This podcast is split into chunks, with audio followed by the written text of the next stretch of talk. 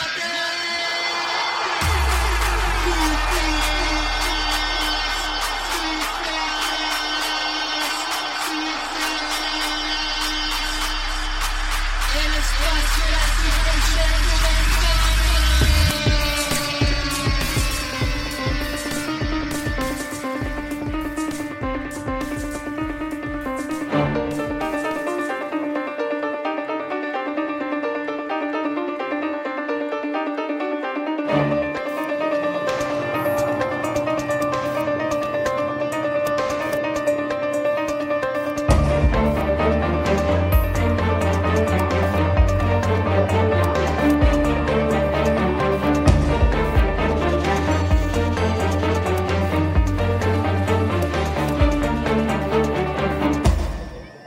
muy buenas amigas y amigos de Footcast, el espacio del fútbol centroamericano. Les saluda José Gregorio Soro y les damos la bienvenida al episodio 90 de este podcast y estoy hoy en compañía de Jonathan Corrales, a quien ustedes pueden seguir en Twitter en la cuenta arroba taco de jara. ¿Cómo le va Jonathan?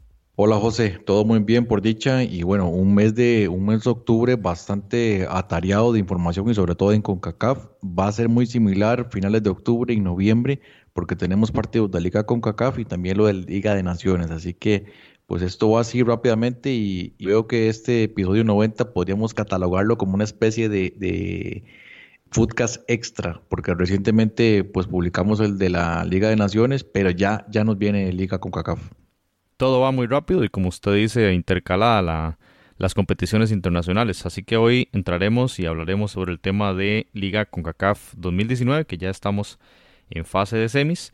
Recordemos que esta fase de semis se disputarán el mismo día. Son tan pocos clubes, son apenas cuatro clubes con vida y los partidos serán el mismo día, los días jueves, tanto el 24 como el 31 de octubre. Así que en poco menos de una semana sabremos quiénes serán los finalistas de esta edición número 3 de Liga CONCACAF.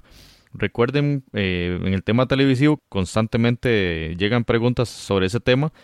Eh, pueden seguir las transmisiones en TUDN y en Yahoo Sports para Estados Unidos y en América Central pueden seguirlas por Fox Sports y ahora recientemente a partir de cuartos de final por ESPN, ¿verdad? Y ya lo, lo que indicamos del tema de los, de los partidos, ambos el jueves, iniciando este jueves de esta semana el jueves 24, Olimpia recibe al Deportivo Saprissa en el Olímpico Metropolitano, en este estadio de San Pedro Sula. Lamentablemente, como ya hemos hablado constantemente en los últimos episodios, este partido será sin público por motivo de la sanción que tiene CONCACAF eh, sobre tanto Olimpia como el Motagua por aquellos acontecimientos lamentables de violencia que eh, se dieron en, el, en uno de los clásicos de Tegucigalpa. Así que este partido 6 de la tarde, Jonathan, una hora bastante inusual para estos equipos jugar, jugar un, día entre semana y a las 6 de la tarde. También muy inusual verlo totalmente vacío, porque un partido Olimpia, Deportivo Saprissa, dos de los equipos, si no los más exitosos en el área centroamericana, que se enfrenten en una semifinal de competición internacional, pues era por lo menos de esperar un, un ambiente pues bastante agradable en Honduras lamentablemente pues eh, no, no, lo, no lo vamos a tener y hay que ver qué tanto va a pesar esto en el, en el resultado. Y dependiendo también del resultado, podría ser que no se llene el, el estadio Saprisa, que de hecho no se ha llenado ni una sola vez durante esta competición. y no sabemos las razones. Este no, no viene tan bien en la liga local, pero a pesar de ello está ahí en zona de clasificación y tal vez la afición no está del todo convencida de, esta competición. Ya lo veíamos en otras ediciones que la cosa calienta obviamente en semis y bueno, aquí como usted indica, será muy extraño ver un clásico de Centroamérica con estadio vacío. Hablando un poquito de cómo llegan estos equipos a este torneo, a esta fase del torneo, hablemos del tema del Olimpia, que en el mes de octubre ha disputado cuatro partidos y empezaba esa, ese mes de octubre con justamente con ese partido de vuelta en la Liga CONCACAF que tuvo que ir a disputar al Doroteo Guamuch Flores y que sacó un empate a cero que ya hablamos acá en Footcast y posterior a eso Jonathan tres victorias una en el clásico contra el Motagua Ese partido se llevó a cabo en Comayagua, luego el 4-0 contra Honduras Progreso y el 1-0 contra el Lobos, que es el partido más, más reciente, digamos, en la, en la competición local. Y esto lo ubica al Olimpia en la segunda posición de la Liga Nacional de Honduras. En este momento está por detrás del Maratón por cuatro puntos, pero tiene un partido menos. Y el promedio de goles del Olimpia, esto es muy importante, dos goles prácticamente por partido en la Liga hondureña. Estamos hablando de un equipo con una vocación ofensiva y que lo hemos visto también en Liga CONCACAF, con, con mucha pegada, mucha, mucha potencia en, la delantera del equipo hondureño, Jonathan. Sí, y viene, viene en, en, un gran estado de forma. Si bien es cierto, no está en los primeros lugares o no está en el primer lugar, viene con una marca, una racha perfecta, tanto en Liga CONCACAF como en la Liga Nacional de Honduras. Y creo que ya ahorita este partido.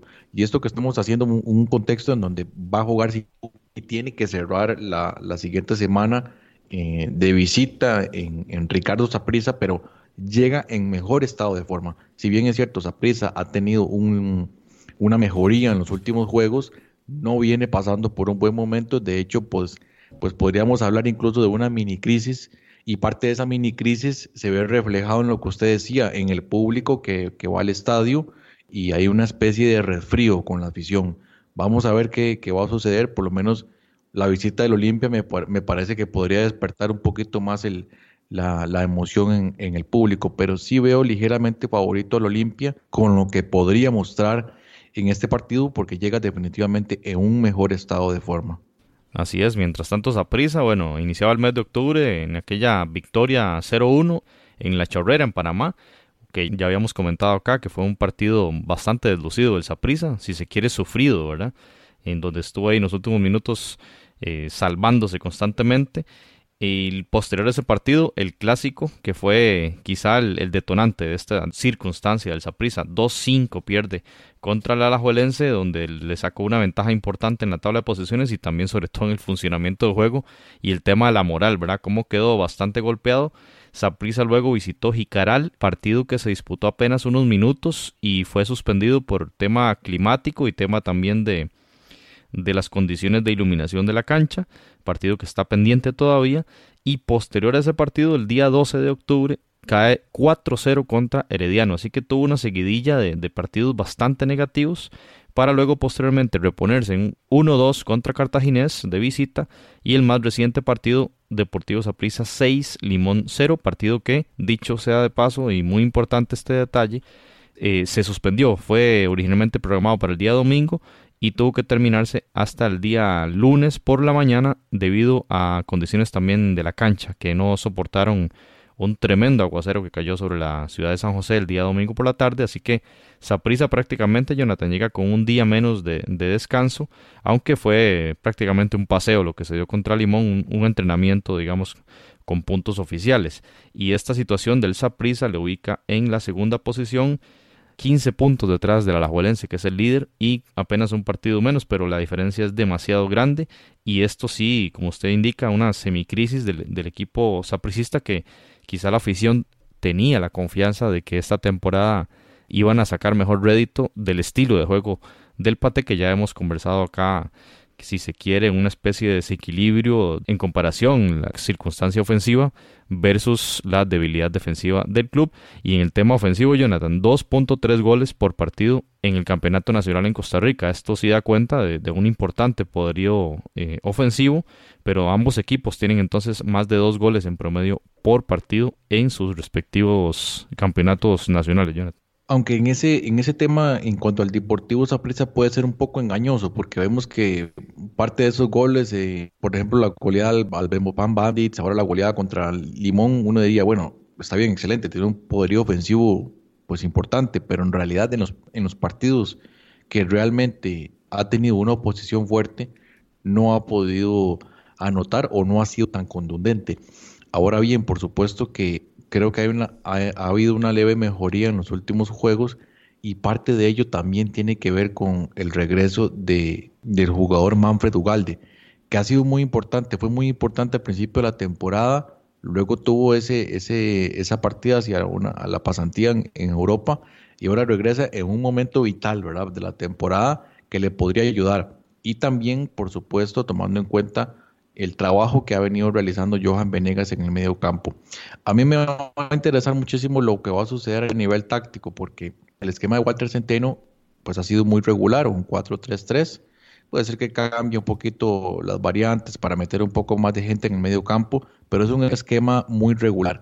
En el caso del Motagua y lo que hemos visto por lo menos en Liga con CACAF, es un 4-4-2 del Olimpia es un 4-4-2 aprovechando por supuesto pues las dos torres que tiene al frente, o sea, no, no hay más, tanto a Jerry Benston como a Jorge Benguche, son dos jugadores por supuesto que hay que aprovechar, que se tiene que jugar con, con estas posibilidades. Y en el medio campo me va a interesar mucho cuáles van a ser esos movimientos, porque en primera instancia el Deportivo Saprissa va a necesitar bajar a uno de los mediocampistas para poder cubrir esos dos delanteros.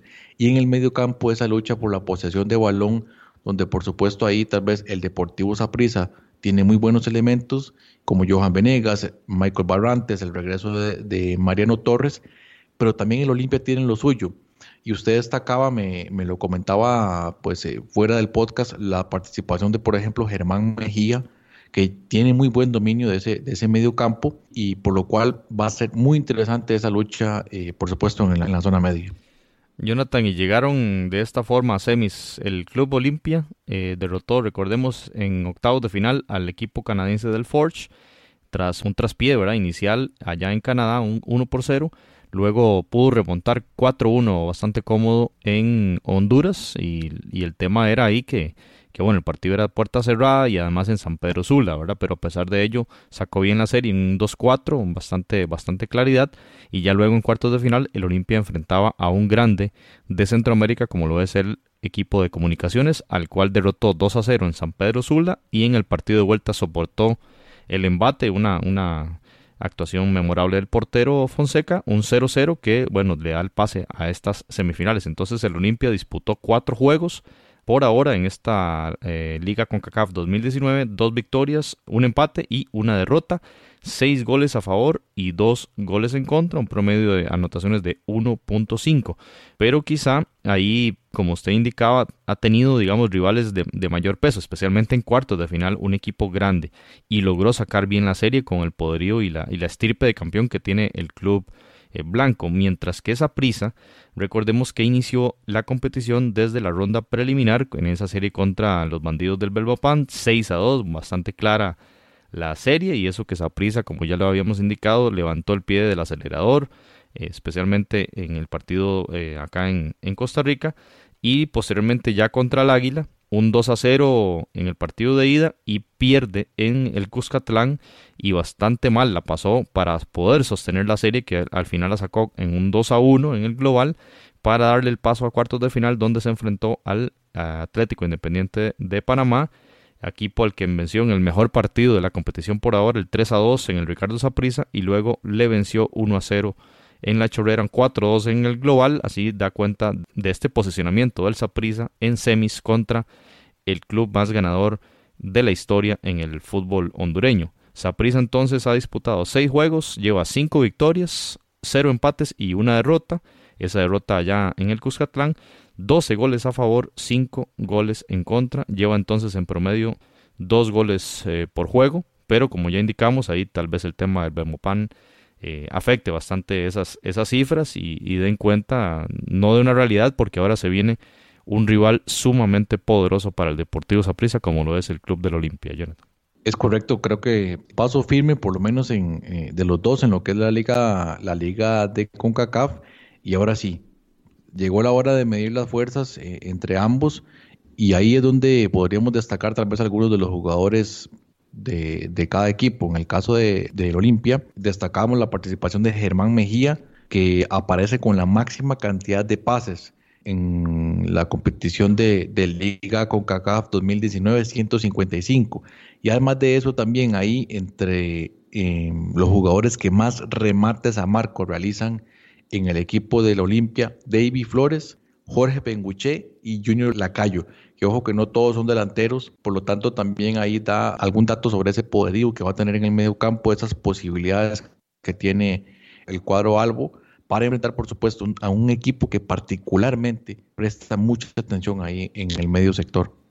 En el caso de Saprissa, también destacar, por supuesto, la participación de, Johan Venegas, que es el jugador que tiene eh, mayor cantidad de goles en esta liga con CACAF, con seis anotaciones. Le sigue Manfred Ugalde con la situación de que pues estuvo ausente algunos partidos y también eh, aparece Randa Leal, que es de hecho el jugador con más pases en esta eh, liga con CACAF 2019. Y por supuesto también destacar en el caso del Deportivo Saprissa lo que puede hacer un jugador tal vez como David Ramírez, que podría ingresar de cambio eventualmente y por supuesto un, elemento muy importante que ha sido el retorno para mí de Mariano Torres. No se me olvida tampoco, y ya hemos mencionado en el caso de la Olimpia, lo que puede hacer Jerry Benston, eh, eh, un jugador ya ampliamente conocido en el Deportivo Saprissa, Jorge Benguche, el mismo Junior Lacayo, que son jugadores que perfectamente podrían aportar eh, peligro en el marco de, del Deportivo Saprissa. Saprisa me parece, Jonathan, que tendrá que anotar en San Pedro Sula si quiere tener esperanzas a la vuelta, ¿verdad? Porque a lo que uno ve y, hemos visto el rendimiento del Saprisa en octubre ha sido un rendimiento bastante negativo y en especial de que, digamos, al día de hoy, si a usted le preguntan cuál va a ser el portero titular, ¿qué respondería, Jonathan? No se sabe, no se sabe. No se sabe porque ha sido un rendimiento fluctuante, bueno, en realidad muy regular, todos han estado mal. Lo que ha sido fluctuante es la titularidad, ¿verdad? Porque Centeno ha estado probando con todos y a, todos les va bastante mal. Y ahora, en esa circunstancia, llega el partido contra el Olimpia, que ya vemos que tiene mucha pegada y va a ser un partido de, poder a poder. Lastimosamente, repetimos, somos reiterativos en este tema, lastimosamente será sin público. El partido, bueno, ya ustedes lo saben, será en San Pedro Sula. Ya el Saprisa llegó eh, el día martes a esta ciudad hondureña y bueno, ya está, ya está todo listo. Para el juego. Este, el Olimpia, otro dato importante, junto con el Motagua, cumplirá su partido número 13. Son los dos clubes que más partidos han disputado en esta competición. Una competición bastante joven, ya, ya lo hemos conversado, lleva apenas tres años, pero significa que tanto Olimpia y Motagua, en las veces que han disputado esta competición, llegan lejos. Ya Olimpia, la primera edición, llegó hasta la final y la, y la logró ganar y ahora está en fase de semifinales y por supuesto entonces en esas cifras históricas de partidos disputados ya están liderando. Eh, por el otro lado, Saprisa, líder en la cantidad de pases, 2.240, pero recordemos que Saprisa viene jugando también desde ronda preliminar, por lo cual afecta un poquito ese dato. Sin embargo, el porcentaje de precisión sí, porque es un promedio. 91% de precisión en los pases. Casi 92% prácticamente. Jonathan, yo creo que esto también es una señal bastante positiva para esa prisa. Por lo menos hasta en las series que ha disputado. la precisión de pases eh, creo que sí está un poquito anormal hacia arriba eh, en relación con otros equipos de la competición. Sí, por supuesto. Y era, era algo que mencionábamos. Es un, es un equipo que le presta mucha atención a la posesión de balón y que mayoritariamente es un equipo de carácter ofensivo. Y eso tal vez es lo que le ha traído problemas, eh, sobre todo en ese equilibrio en los partidos y en lo que pues le anotan tal vez con más facilidad de lo que ellos quisieran. Y un detalle importante, ahora que usted mencionaba el tema de los, de los porteros, en el caso del Olimpia, pareciera que ese no es el problema. Eh, por ejemplo, el portero Harold Fonseca en el partido contra el Comunicaciones fue uno de los héroes y es uno de los puntos altos más bien en este equipo del Olimpia que recibe muy pocos goles. En, los últimos partidos ha recibido muy pocos goles, de hecho en el mes de octubre solo ha recibido un gol que se lo anotó el Motagua y durante el mes de septiembre también recibió muy pocas anotaciones, pero en el mes de octubre ha logrado mantener el, arco en, cero en prácticamente todos los partidos, a excepción esa victoria contra el Motagua de, de 1-2. Y además los, la, la, serie contra el Forge, que fue en el mes de septiembre, ahí están los dos goles que recibió. Vamos a ver cómo le va contra el Saprisa. Y lo cierto también es que la pegada del Olimpia le dan cuenta como el equipo más anotador en la historia de la competición. Tiene 21 anotaciones en los 12 juegos que hasta ahora lleva disputados el club eh, de, del Olimpia. José, y además, bueno, como detalle importante, usted lo mencionaba, el Olimpia es uno de los, de los equipos o el equipo con mayor palmarés en la Liga Nacional de Honduras, pero tiene a nivel de CONCACAF tiene dos títulos, uno en el 72 y el otro en el 88, en el 88 mientras que el Deportivo Saprissa ya suma tres en 1993, 95 y en el 2005. e, ese es el palmarés con el que llega el Deportivo Saprissa y ya usted lo mencionaba. Entre ambos han disputado 11 partidos, pocos, digamos, para ser dos equipos grandes de CONCACAF y participado en tantas competiciones, pues 11 partidos no realmente no son tantos y con una ligera victoria para el Deportivo Saprissa con 5 ganados, 2 empatados y 2 partidos perdidos. Ese es el, el palmarés con el que llegan ambos. Sí, cuatro partidos eh, ganó el Olimpia en esa serie. Sí, muy poquitos partidos, ¿verdad? Para un enfrentamiento tan clásico. Cinco Liga de Campeones entre ambos equipos de, de, CONCACAF, ¿verdad? Es un dato bastante contundente que da cuenta de la importancia de este partido que, que se viene en estas semis de Liga CONCACAF y sin duda que, bueno, de entrada, Jonathan, hay que imaginarnos un partido bastante emocionante. Esperemos que así sea, esperemos que la cancha esté bien, esperemos que haya un buen arbitraje y que los equipos aprovechen sus potencialidades y nos regalen un buen juego, que de verdad que la competición se lo merece, la afición, que bueno, será toda televisiva, porque ya, ya hablamos del tema del estadio. Esperamos que la afición disfrute bastante de este partido y que además este, nos rindan un buen espectáculo para ver también un buen partido de vuelta y que, y que por supuesto eh, gane, gane el mejor y gane la deportividad.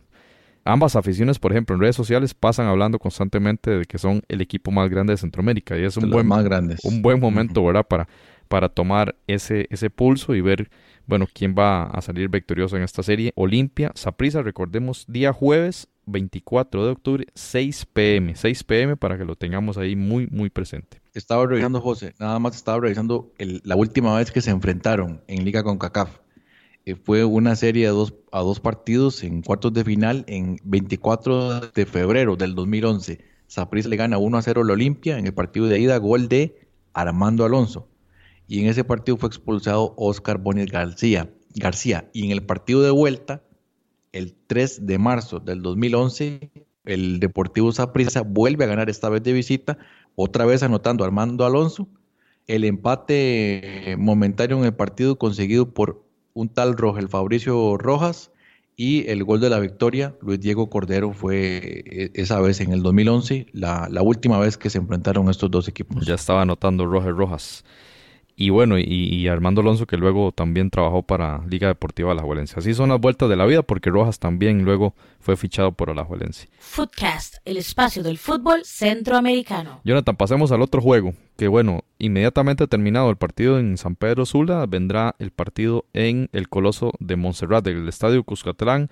Dará la bienvenida al equipo del Motagua, el equipo hondureño que viene bastante bien, es el campeón vigente del fútbol catracho y visitará entonces a los salvos de la Alianza que en el mes de octubre, recordemos que iniciaron con una derrota en el Alejandro Morera Soto, en aquel 1-0 contra San Carlos, y luego vinieron tres victorias en Liga de la Primera División contra el Once Deportivo 2-1, contra el Jocoró 1-0 y de visita en Chalatenango un 0-2.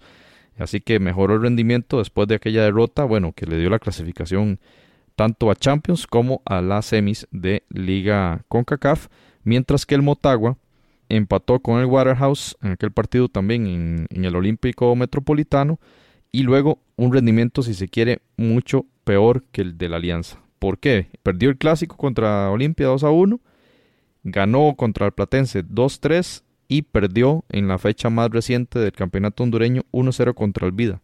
Así las cosas, ambos equipos están en diferentes momentos, ¿verdad? La Alianza llega mucho mejor, llega como líder de la, de la Liga Salvadoreña y llega con un promedio de anotaciones de 1.6 en ese campeonato, mientras que el Motagua llega en el tercer lugar de la Liga Nacional de Honduras con 28 puntos. Así que está a 4 puntos por debajo del Olimpia, su archienemigo, su archirrival y posee 1.7 goles por partido. En, en, promedio de anotaciones en liga local están muy similares, pero en el estado de forma bastante mejor el Alianza que viene líder, viene ganando y por el contrario el Motagua que perdió dos de los últimos tres juegos. Jonathan, son diferentes momentos en los que llegan los equipos. Sí, definitivamente el, momento por el que pasa el Alianza es muy bueno, sin embargo tiene una situación muy similar a lo que, a lo que comentábamos acerca del Deportivo Saprissa que llega con una seguidilla partidos muy importante, por ejemplo, ahora juega contra el, contra el Motagua, posteriormente tiene que jugar contra el Santa Tecla, luego el regreso contra el Motagua. Es decir, tiene un calendario complicado y eso tal vez le pueda jugar una, una mala pasada. Ah, bueno, y esto sumado a que tiene varios jugadores eh, convocados a la selección que vienen de, un, de una gira pareciera que complicada por lo que hemos logrado eh, investigar, eh, hasta quejas acerca de, la comida que tuvieron en el Caribe y bueno, una serie de situaciones, pero tiene un, calendario complicado, a diferencia tal vez de del momento que pasa el Motagua. Ahora, el Motagua, como lo de, ya usted lo mencionaba, trae de una derrota contra el Vida, derrota en el Clásico y eh, llega con la necesidad de lavarse la cara en, en este partido. Contra el Waterhouse, lo vimos, fue un equipo que empezó muy fuerte, pero, pero rápidamente se fue quedando sin gasolina y eso creo que también al final de cuentas le afectó, aunque tiene un, un medio campo muy interesante. A mí me gusta mucho el medio campo que tiene el Motagua. A nivel ofensivo me parece que el equipo no está produciendo lo que debería producir. Y muy interesante lo que vamos a hablar ahora es que cómo llegaron estos equipos a, a las semis. Empezando con el equipo Albo. Bueno, recordemos que la alianza empezó en la ronda preliminar 6 a 1 a los monjes del San Francisco de Panamá. Luego la serie contra otros panameños, el Tauro, ya un equipo de más jerarquía, que venció 2 a 0 en el Cuscatlán y luego fue a sufrir a Panamá. Un 0-1 que bueno, lo llevó hasta el último momento. Pasó la serie 2 a 1, lo mismo que contra San Carlos. Exactamente igual, 2 a 0 en la ida en el Cuscatlán y un 0-1 o más bien perdió 1-0 en calidad de visitante, 2-1 el global, bastante complicada eh, esa, forma en que pasó la alianza en esa visita al Alejandro Morera Soto, donde incluso con un hombre menos ahí sufrieron en los últimos minutos.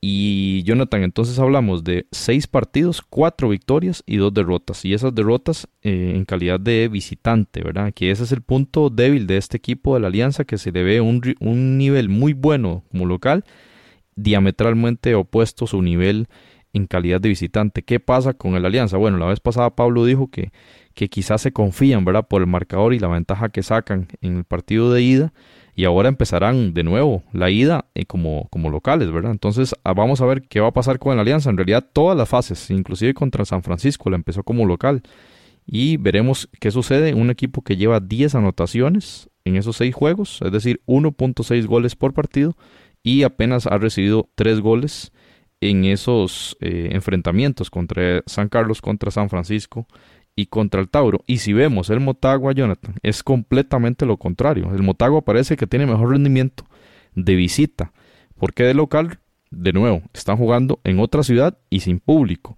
Le fue bien en Managua, ganó 1-2 contra el Managua FC y le fue bien en Kingston, ganó 0-2 contra el Waterhouse. Y luego llegó a empatar en sus dos juegos en casa, el 1-1 contra el Managua y el 0-0 contra el Waterhouse, si se quiere, un partido bastante complicado también porque el Waterhouse tuvo sus, sus opciones, dos partidos ganados y dos partidos empatados, lleva cinco goles a favor para un promedio de anotaciones de 1.25. El promedio de goles del Motagua es menor al del Alianza y dos anotaciones en contra este equipo el Motagua. Entonces, Jonathan, dos cosas. El Alianza fuerte de casa y el Motagua fuerte de visita. Vamos a ver qué pasa en este primer juego, que esta combinación de cosas resulta en un partido muy atractivo en esta ida de semis.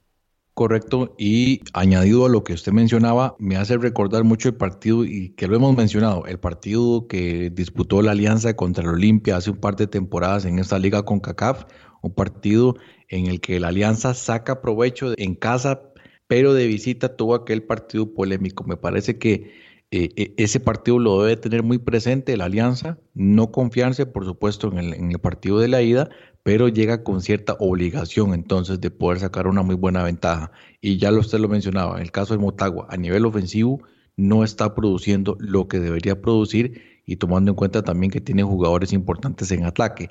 Y de hecho, para mencionar los jugadores clave, en el caso de la alianza, Aparece, bueno, Raúl Peñaranda, el colombiano que tiene ya 15 disparos en esta liga con CACAF y tres anotaciones. Marvin Monterrosa, mediocampista, eh, el capitán de este equipo, aparece con 11 disparos, dos anotaciones. Y también un punto muy importante, el portero Víctor Raúl García, guardameta uruguayo que ha tenido muy buenas participaciones en esta liga con CACAF, definitivamente otro de los puntos altos. Y eh, por supuesto también que yo Añadiría a estos jugadores destacables el caso de Narciso Orellana y de Oscar Serén, también otro jugador muy importante en el arsenal que tiene el Alianza, que se ha dado incluso el lujo, debido a esta seguidilla de partidos, se ha dado el lujo de guardar algunos jugadores, por ejemplo, en el último partido contra el Charlatenango, eh, ni siquiera fue convocado Peñaranda, entonces por lo menos le permite guardarse algunos jugadores para este partido. En el caso del Motagua, eh, tuvo el regreso de Emilio Aguirre después de la, segunda aventura con el, con el Celtic. También eh, aparece Roberto Moreira, que tiene un gol en esta liga con CACAF, y Kevin López.